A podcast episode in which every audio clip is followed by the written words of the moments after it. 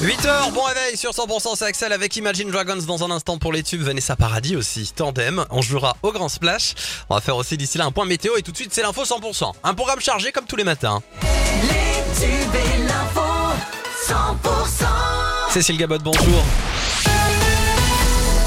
Bonjour Axel, bonjour à tous. Enquête en cours à Toulouse alors qu'une femme a été blessée par arme à feu hier dans son appartement. Ça s'est passé dans la soirée dans le quartier Borde Rouge. Elle a été blessée à la jambe et transportée à l'hôpital. Et puis toujours à Toulouse, les investigations se poursuivent après la mort d'une jeune femme de 27 ans. Nous vous en parlions hier. Elle a été retrouvée morte dans son appartement, tuée à coups de couteau.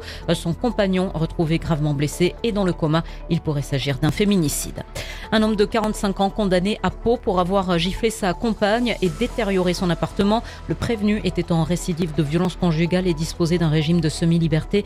La semaine dernière, il s'en était pris violemment à la victime, apprenant qu'elle avait eu une relation avec un autre. Il euh, gérait un trafic de cocaïne à Castres. À tout juste 18 ans, le jeune homme aurait écoulé plus de 3 kilos de drogue sur la ville en un an. Il vient d'être condamné. Il a écopé de deux ans de prison ferme pour ce trafic. Un tremblement de terre ressenti dans la nuit de lundi à mardi en Haut-Béarn. Un séisme de magnitude 2,2 qui a été enregistré. Son épicentre était situé près d'Issor en vallée de Barretous. De nombreux habitants du Haut-Béarn en ont été témoins. Il a été ressenti jusque sur le piémont Oloronais et même en vallée d'Ossau.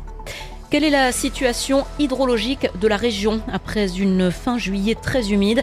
Les récentes pluies ont permis de faire remonter le niveau des nappes phréatiques, même si toute crainte liée à la sécheresse n'est pas écartée, Pauline Chalère. Et oui, Cécile, hein, les pluies de juillet n'ont pas réjoui les vacanciers, mais elles auront au moins eu un avantage. Le niveau des nappes phréatiques s'est amélioré ces deux dernières semaines. Selon le site Info Sécheresse, le Tarn est l'un des départements, pour ne pas dire le département de l'Hexagone qui s'en sort le mieux, avec un haut niveau des nappes phréatiques.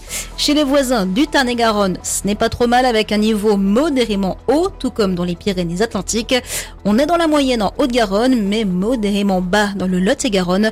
En revanche, pour les Hautes-Pyrénées, le Gers ou l'Ariège, Info Sécheresse ne donne pas plus de données pour l'instant. Merci Pauline pour ces précisions et pour une recharge vraiment conséquente des nappes phréatiques.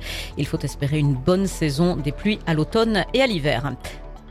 D'autres infos à retenir dans l'actu d'aujourd'hui? Oui, avec Rory Cocotte, Joker Coupe du Monde au Stade français. Le club a fait l'annonce hier. Le demi de mêlée, joueur emblématique du Castres Olympique et qui avait entamé la saison dernière une carrière d'entraîneur à Castres, va reprendre du service.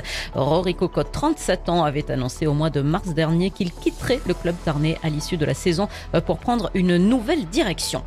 Dernière semaine de répit justement avant la reprise du top 14. Les derniers matchs de préparation se profilent pour les clubs de la région Euh, demain, le Stade toulousain se rend à Béziers défier le MHR. Coup d'envoi du match à 20h45. Euh, vendredi, prélude à la première journée du championnat avec une rencontre entre Castres et Pau. Euh, ça se jouera à la Cône à partir de 17h30 dans le cadre du challenge Armand Vacrin. Les deux clubs se retrouveront le 19 août à Pierre Fabre à Castres en top 14. Et puis toujours en rugby, demain 19h30, Hoche accueille un match amical de Pro D2. Ce sera sur la pelouse de Jacques Fourou entre Colomiers Rugby et Mont-de-Marsan. Après son succès face aux Girondins de Bordeaux lundi soir. Le Pau FC vient d'officialiser l'arrivée de l'attaquant polyvalent Moussa Silla euh, dans le cadre d'un prêt avec option d'achat en provenance de Caen.